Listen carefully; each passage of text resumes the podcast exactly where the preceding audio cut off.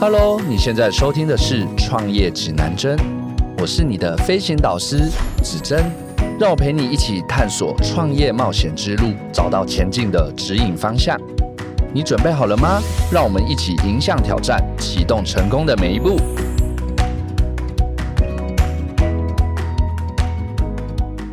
大家好，我是子珍，欢迎收听创业指南针。在创业的路上，要面对的事情其实都比我们想象的多更多。每一阶段，对我们都需要思考、判断，甚至执行。对于创业者来说，首要要思考的就是怎么样去度过生存期这件事情。今天我们邀请到快乐大学的创办人熊仁谦，跟我们一起聊聊创业生存期到底要怎么度过。就让我们欢迎快乐大学创办人熊仁谦。嘿，大家好，主持人好，我是熊仁谦。好，又来第三次了。对，好，那你觉得，因为其实创业通常最难的，就像我们的，就是前面聊，曾经有聊过的，一百家公司可以去度过前五年。嗯，然后可能只剩下最后只剩下一家是生存的，所以其实创业度过生存期一直都是很多创业者他很想要去突破的一个关键。那你觉得其实最重要的关键它会是什么？竞品调查的深不深入？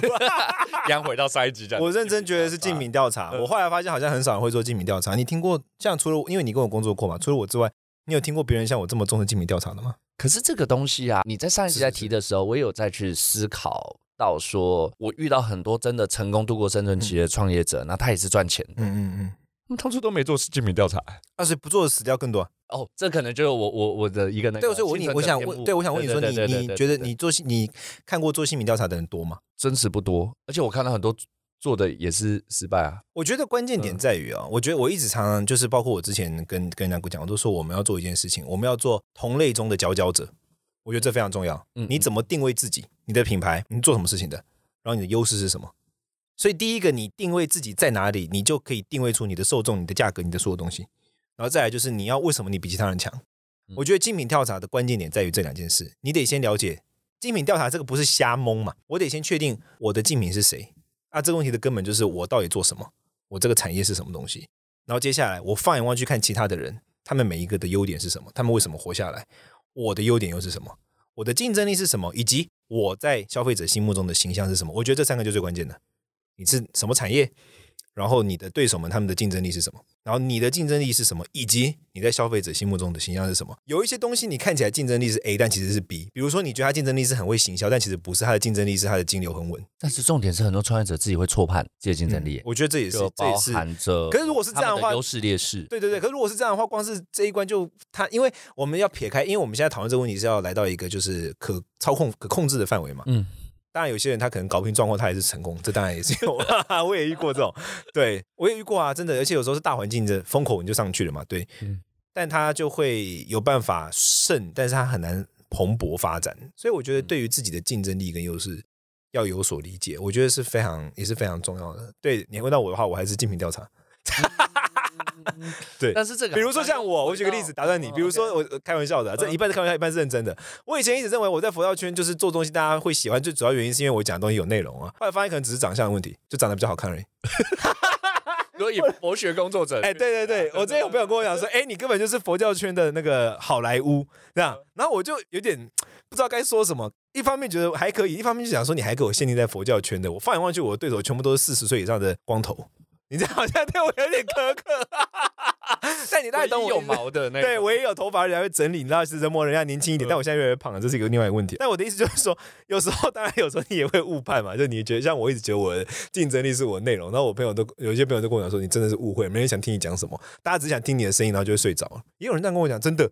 他们就说你的声音很疗愈，所以你很难讲。You know, you never know，就是你有可能觉得是 A，有可能觉得是 B。到我连我到我现在这个状态，可能持续做事情六七年，我还是三不五时会怀疑我的 竞争力到底在哪里。其实这真的我很有感觉，因为我好像上个月吧，上个月就是就有被去邀请演讲，也是分享，比如说在怎么在职场上啊，就是怎么去达成沟通目的，然后去怎么去可以成功销售或成交对方。然后分享完了之后，主持人就直接讲了一句话说。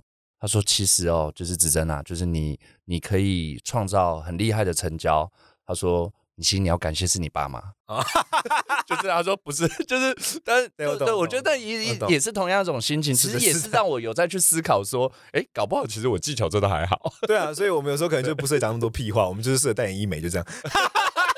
对，有可能我们是平面。对，所以我的意思就是说，这个东西有时候是你然后自己会，当然当然啦，它还是会有可能跟你想象是有距离的，但至少要有这个意识，就是去思考我的竞争力在何在的意识。因为我遇过超多人没这意识，哎。他第一关就是说，那我现在让你开一个店或什么的，根本没去思考。我说，那为什么要吃你的东西？你的竞争力是什么？就我觉得很多人根本连这个意识都没有，至少要有竞品思考的意识。我觉得是你刚刚说到的所谓说一开始要度过生存期，我觉得最关键的这个，甚至不要说度过生存期啦，我觉得开始做这件事情之前就要想过这个事情了。我举个例子跟你说，这是在我在佛教圈做的工作，就是我学过藏传佛教，对吗？啊，然后我也我会藏语嘛，藏语是我的第二外语，然后我也学过日本佛教，那。在佛教的派系中，有一个叫密宗的东西，就是比较神秘主义，它有一些仪式啊什么的。我在学藏密跟学东密，就我们叫日本密教的时候，日本密宗的时候，我两个都学过嘛。那那个时候，我的所有的同门他们都认为东密会比较好推广，嗯，因为第一个日本人他学东密是用汉字中文，嗯嗯啊，然后第二个呢，这个中文的东西，他在中华人一看就基本看得懂嘛，废话，他们觉得因为语言的问题，啊，东密会比藏密好推广，嗯。但我那个时候观点截然不同，我认为藏面会比东面好推广。原因一，因为日本人是一个非常保守的民族，你要让他的东西在台湾水土符合，你就要经过一个非常艰难的过程。我觉得这是困难一。那困难二呢？因为在在在这个情况下，藏传佛教不是这样，它是一个很开放的啦，基本上藏传佛教非常开放，非常自由。那第二个就是我的竞争力，因为我非常善于翻译，而且我翻译能力非常强大，我就是输出能力非常强大。嗯，所以我就知道我的竞争力啊，就是我有办法用我的能力去克服这个问题。所以我那时候就觉得藏密，因为我两个都会嘛。然后我那个时候在思考，我到底要以哪个为主轴去让大家第一步接触的时候，我就选择藏密。嗯，虽然要经过一个很艰辛的翻译过程，我到现在的翻译量应该是四百万字吧。虽然要经过这个过程，可是因为我知道这是我的竞争力，就是大量的翻译，而且我能够很大量、很大量的输出。我可以，我大大概一天的翻译字可以到六千字左右。嗯，所以我知道说这个是我的竞争力，所以我就大量的做这件事情。当然，它经经过一些阵痛期，可能两三年的累积，但是到后面它就会越来越顺。对，所以我的意思就是这样，就是说。有时候你思考这个问题的时候，你还是得思考自己那个竞争力跟实际上情况怎么样，因为有时候市场上的声音跟你的状况是不一样的。嗯，不是去做别人做会成功的事，你做就会成功。嗯，你得做你自己擅长那个事情，然后去推才是对的。所以一个很重要的关键就是做自己擅长的事情。对，然后甚至是你要了解到自己的优势所在，对，竞争力，而且到底什么地方。对比起大部分人更容易突出，到现在有时候还是会忘记这件事。我之前跟一个前辈啊，就是我们制作也算是制作圈的前辈，我跟他请意嘛，做我的东西。然后他是这个唐启阳老师的制作人啊，唐启阳老师我们都知道嘛，应该都不用讲了啊。唐启阳老师的经纪人、制作人，然后我就跟他请意，然后他看了我的内容之后，他跟我讲说：“你不应该做那种大家都在聊的话题。那大家都在聊的话题，我干嘛听你的？”他说：“你应该要自信与能力，把你的东西推到不知道你的东西的人，他到最后都会接受。”然后他举了一个例子，他说：“哦。”他跟唐老师合作二十几年了。他说二十几年以前，那个时候啊，占星是什么人在看？你知道吗？国中、高中是妹妹。那时候会讲占星，都大家都觉得这就是一个就是阿梅亚的快米他们就是透过这些年的努力，把这个东西变成普罗大众都会接受，连知识分子都会接受的。嗯，他把他擅长的东西推广到普罗大众都会接受。他不是反过来思考普罗大众喜欢什么，我做什么。OK。我觉得这个是非常重要，而且是非常有远见的事情。他跟我讲之后，我自己也进入一个深思。我的确是没有这么的深度去想过这个问题。那他做成功了吗？我觉得很显而易见，你根本都不用讲。唐老师的确在台湾，如果没有他的话，到现在基本上占星他还是停留在就是小众嘛，因为他经过可能十几二十年，每年写一个二十几万字的书，下苦功啊，让跟普罗大众、跟知识分子沟通，所以有这样的成就啊。我觉得这个是。我们可以看到他的确成功的一个模式，非常好的模式。所以我觉得，就是你自己的东西，你要怎么样去强化自己的竞争力？透过时间去影响到那些本来不在你的那个守备范围里面的人，扩张到你的守备范围变得很大，他们全部都变成你的受众。这个东西就根本是来自什么？来自于你了解自己有没有竞争力。那要如何去了解这个竞争力？你可能要学佛，可能要学佛。对，我们要做一个那个佛教的灵魂测验，然 后透过这个测验呢，你会了解，然后你可以加入我们会员制。没有了。我觉得可以做几件事啦，就是说，第一个，你可以问问身边的人啊，然后你自己可以记录一下，然后问问身边的人，然后找到那个重叠点，因为有时候我们的自我认知跟别人对我们的认知不一样，很多时候是这样的啊。那我觉得要你可能要广泛的多听别人的意见，你可以先写出自己的想象。然后你再问不同的人意见之后，找出那个重叠的地方，一定有重叠点。嗯，我觉得是这是第一步可以做的事情，因为重叠点就代表大部分人都这么认为嘛，包括你自己也擅长，然后别人也这么认为，那这个是至少你可以第一步开始的地方。嗯，对，我觉得感觉上是这样子的。就回到了解自己，了解自己的优势，对对对，选择对的赛道，对对对对对对，胜出，对，这个是很重要的一个关键。对对对对对，选择赛道很重要，我个人觉得。嗯嗯嗯。那你自己觉得创业最重要的成功的关键决策点会是什么？决策点什么意思？我觉得你要做一件就算失败你也会想做的事情，这个我讲过非常多次，我跟很多人讲过。嗯，因为就回到我们第一集聊的，就是说，我觉得创业者他要撑过那个撞墙虽小各种起嘛。哦，那如果你做一件事情，可是你没有爱他爱到他失败你也想做，那你就不是爱他，你是爱他成功。比如说，如果我今天创业做这个。什么 AI 全息式的这个殡葬业，你死了之后，你可以跟你的那个家人对话，类似这样，随便，我只是随便讲的，我们要做这个了哈。然后，如果我问自己，我是否会失败，我也想做，就这个东西不赚钱，一点都不赚钱，最后倒闭，你会想做吗？如果你会觉得说 no，那代表你其实没有很爱这件事，你是爱他成功的样子，你不是爱他。可是如果他会失败，你还是会想要做的话，那你就绝对会成功，因为你会一路盯到他成功为止嘛。讲白就是这样，能不能盯下去嘛？所以我觉得决策点就是能不能盯啊。嗯，对，那觉得点的一个核心的思考模组，我自己都会用的，就是这件事情失败后，我会不会想干？嗯对我觉得这个是我自己会用的一个方式，我我也可以分享给大家。我蛮常讲这个的，对我这这件事情是我自己也都是这样用的。这好像就是有人讲的那个真正就是感情上的那个真爱，是就算他跑去找别人了，嗯，你还是会爱他，或者你还是会接受这件事情。对，当然这个感情又困难啊，感相对于感情来说，创业太简单了啦。说实在的，感情变数太多了嘛。创业的变数其实就是在只在一心。创业的其实我觉得最大变数在个人啊。老实说，我个人就创业其实是它比较多是像数学的东西，你用数理的模型去思考，你把它数据化、调理啊等等，就是下苦功数据调理，它可以摸索出一个基本的东西。对我觉得它比较像是要让自己建成为一个很像是很像你要说是机器人也好，或者说是这种调理性的思考模式。那感情变数太多了，感情的变数是两倍以上，因为你是一个感性的人，对方也是一个感性的人，然后你们之间的思维哇哦，因为创业其实它某种程度是感性跟理性。的一个结合嘛，对对对对对，然后面对市场，面对数据，面对对对对，而且创业的可控制性高啊，就是说你的理性要占几趴，你的感性要占几趴是 balance 的，感情不是这样哎，有可能今天你突然感性一百，理性零，突然对方是理性一百，感性零，然后你们就撞墙了，就说啊天哪，所以就是感情比创业难多了，结婚。你看马斯克都创业成功那么多次了，他离婚几次，对不对？也是，也是哈，创业的几乎都，而且他好像是创业的都成功。他就对对对，但你看离婚离成这样，对啊，我之前看到一个很好笑的段子啊，那个谁，Nelson Mandela，就是那个你你知道曼曼德拉，就是南非的那个，就是为种族种族意识抗争那位黑人，他有被称之为就是他叫系统领导者。Nelson Mandela 在监狱里面关了二十七年，嗯，都活着出来了。他结婚之后六个月离婚。你就知道，连 Nelson Mandela 这样的有点近乎圣人的人，他都没有办法 fix this up，他就觉得我看太难了。对，所以我觉得感情又是另外一种难度。当然，他有科学性的技术去是什么克服它了，但我觉得跟创业比起来，感情哦，那真的太难。所以讲讲到感情，就觉得啊，还是创业吧。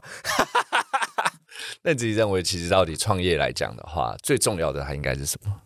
创业来讲呢，最重要就是你。到底想要干嘛？你想要为世人提供什么东西？你想要解决什么社会问题？因为你第一集有提到我做宠物殡葬嘛？对，我做宠物殡葬的起点非常简单，我有养猫，我不能接受我的猫死了之后给台湾目前现有任何一个宠物殡葬送去，因为我觉得他们的仪式真的太丑了，就是这个发现没有别的，真的。嗯嗯。然后我觉得应该不是只有我觉得丑吧？我想说，天哪，我的审美观已经没有到特别厉害了。你知道我以前住在印度，我也不是在什么什么艺术世家出身的，我都觉得丑了，你们能接受吗？我因为我我小时候在佛教圈长大嘛。我就连我都觉得佛教仪式真的是让人觉得就是不开心了。嗯，我不相信有人可以接受。嗯，那我知道大家没办法动的原因是什么？因为可能大家不知道里面的环节哦，他们可能会觉得宗教的事情动辄得救啊，你不敢乱做嘛。我知道大家可能会有这个点啊，这就是我竞争力的地方。我知道那个本质是什么啊，这可能是我竞争力。那我之所以做这个事情的创业动机非常简单，就是因为我不能接受现在市面上大部分的宠物殡葬业，嗯的殡葬行为真的太丑了，就这么简单而已。这是我的动机。其实好像是不是也是你前面讲的？其实你是也是基于环境看到的一个痛点跟问题。对，呃，对。可是这个痛点是我自己很切身的。嗯嗯。我的目标很简单，当然我猫现在还活得好好的。然后我我认识它的时候，它三岁嘛，我跟它认识了差不多八年了，所以它对它，但它不知道为什么，它就是一岁了。对，但它它的状况各种不好，但它还是活着。我真的它很不懂，它很胖，它是一只橘色的猫咪这样子。他就是应该理论上有就是三高啊怎么样，但他就是活得很 stable 这样。我的目标就是那时候目标就是说，我希望我的猫死的时候不要接受这些，所以我才开始有这个动机嘛。而且这个动机陪陪伴我走非常久，我每次看到它就会想到这件事情。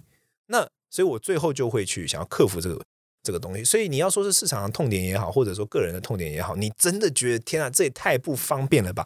然后你其实注意去看，我觉得看那大创业者，他们基本上都有这种特质。你就看他们的传记啊，他们都会说他们那时候在做什么事情的时候，觉得说天哪，这也太蠢了吧。然后这是他们开始想要改变这个问题的起点。嗯，对，我自己感觉是这样子，就他有看到一些不合理性，对，就觉得做这件事，这是杀回啊，这可以吗？你能接受吗？像我现在在接下来要做人类的，跟殡葬有关的，我也是觉得天哪，你你说我是佛教徒，我光是你每天听那个念佛机，我都可以笑啊。你说我是活人，我都听到不行。你要要一个人刚刚接触佛教，然后一听到那个他不改信基督才怪嘞。说实在的，你说基督教让人感受舒就很舒服太多啊，对不对？然后你的佛教就阿弥，那天啊，Oh my God！真的，我真的觉得，如果有一天我死了，听到那个话，我可能当他连我本人都会改信宗教。那那你你就会觉得 OK，我 I want to fix this problem，right？那你就会做点什么？我觉得这个就是看到市场的痛点，其实不是一件商业性的事情，它是一个感性的事情。很多人觉得看到市场痛点是一种商业性的哦，我是一个小聪明啊，我发现市场上有什么那个东西你解决不了的，因为你对他没有同感，你不知道人家的痛苦是什么，嗯，你要自己被打动，你会觉得说，这个真的很奇怪，我想要解决这个问题，你有这个感性上的感觉的痛点，那接下来你遇到什么问题的时候，你都会想要去优化它。但是这个真的会让我觉得，好像似乎这又是回到一样是回到本质上嘛。如果你本质是你看到市场上有些什么问题。然后你看到人们他需要的是什么，透过这点出发的时候，你在创业的过程中，你才会真的很重视这些消费者的反馈，甚至你会很重视你产品的本质。嗯嗯，当你很重视产品的本质，那相对的，你的产品就会越来越被消费者或被消费市场接受。而被消费市场接受，相对的其实反而会创造商机，甚至创造赚钱这件事情。我觉得完全是这样子，而且我就是更具体来说，我觉得这个是在台湾这个环境环境，你要创业，你一定要具备的东西，你不要想钱。不是说钱不重要，可是台湾你要赚钱的话，但创业不是最好的赚钱方式。我自己也经历过啊，你房地产放在那边，过个一年半涨个十趴十五趴的，涨涨涨得乱七八糟的，我也我我也有经历过这样的事情啊。我这在我自己身上，他有可能他一年涨一年半涨的东西，就直接把我另外一个公司可能两年的那个营业额就弄回来了。你你懂我那意思？所以我觉得那个你你如果说赚创业是为了赚钱哈，那你不要去去创业了，你去学别的，太多更快的方式。对哦，超多的。你要你要这个股票的变数都比较少，就相对于创业，创业不用太多。对，你你你去做，你去搞股票，或者是去弄房地产啊，或者什么的啊，去问一下现在要选参选总统那些人啊，赵少康嘛，这房产很多嘛，你就问他怎么做，可能都比较快。但是你如果真的是要创业的话，你一定要有我想要解决社会上某个问题的这种热情跟动机，你才适合创业。我觉得本质是这个。对我个人总结来说，随着时时间越久，越觉得就是说，创业的人真的要三思，就是你得想清楚你为什么要这么做。对啊，如果是开公司，那是另外一件事。我觉得开公司跟创业是两码事情。我们现在讲的是 entrepreneur，是真的在创造一个一一个一个新的市场答案的人，那他要有这个精神。那如果只是你开开公司啊，做做什么啊，那个我倒觉得那个就更简单，那是技术性的问题嘛。比如说你开餐厅，你就选好地点嘛，选好菜啊，就是台湾人那么喜欢吃东西，就就类似像这样，那就相对简单很多。就这种人，好像有些是，哎，他是做自己喜欢的事情，做自己擅长的事情，然后，然后透过开公司，对，但他这难度难度比这少太多了，难度比我们现在讲的所谓的创业少太多了。嗯，你开一个公司，公司最重要就是它已经变成一个，几乎是你可以把这个东西丢到电脑里面，你就可以算出模型的，就是哦，开在这个门店，地点在这里，地点在这里会怎么样？嗯，我现在如果是租金的话，我要占百分之二十的营业额，巴拉巴拉巴拉巴拉，就是它已经，你懂，它已经是一个很数据化的东西了。我觉得那个就又更简单一点。嗯嗯嗯嗯嗯，好，我觉得在这一次的时候，任谦就是你有聊蛮多，诶，就是可能关于，就是因为虽然这呃这次主题是关于创业成功的一个关键嘛，但是我觉得它一样是更回在本质上面，是的，而且更回在在优势上面，是的，是的，因为其实我自己本身我真的也看到好多蛮有趣的啦，就是因为我有辅导已经度过生存期的。团队，然后也有就是刚创业，就是有理念、有想法的。那原则上，这到后面就是有些，毕竟还是会有回到一般工作职场上面的。那基本上，他有一个很重要的关键是，他是做自己不擅长的事情。嗯嗯，而且这个失败率极高。嗯嗯，不管是开公司还是创业，是的，我觉得只要是走自己不擅长的事情，这失败率都非常非常高。是的，是的，是的，是的，是的。我觉得这个是也是的确是这样，我自己也有相关类似的经历啊。所以我觉得。你总是得思考清楚，到底你的竞争力何在？你能做什么？你擅长什么？然后你要怎么在这个地方放大自己的优势？这都是一开始就要思考的问题。嗯嗯，OK 啊，我觉得这次非常谢谢任谦，就是已经来了。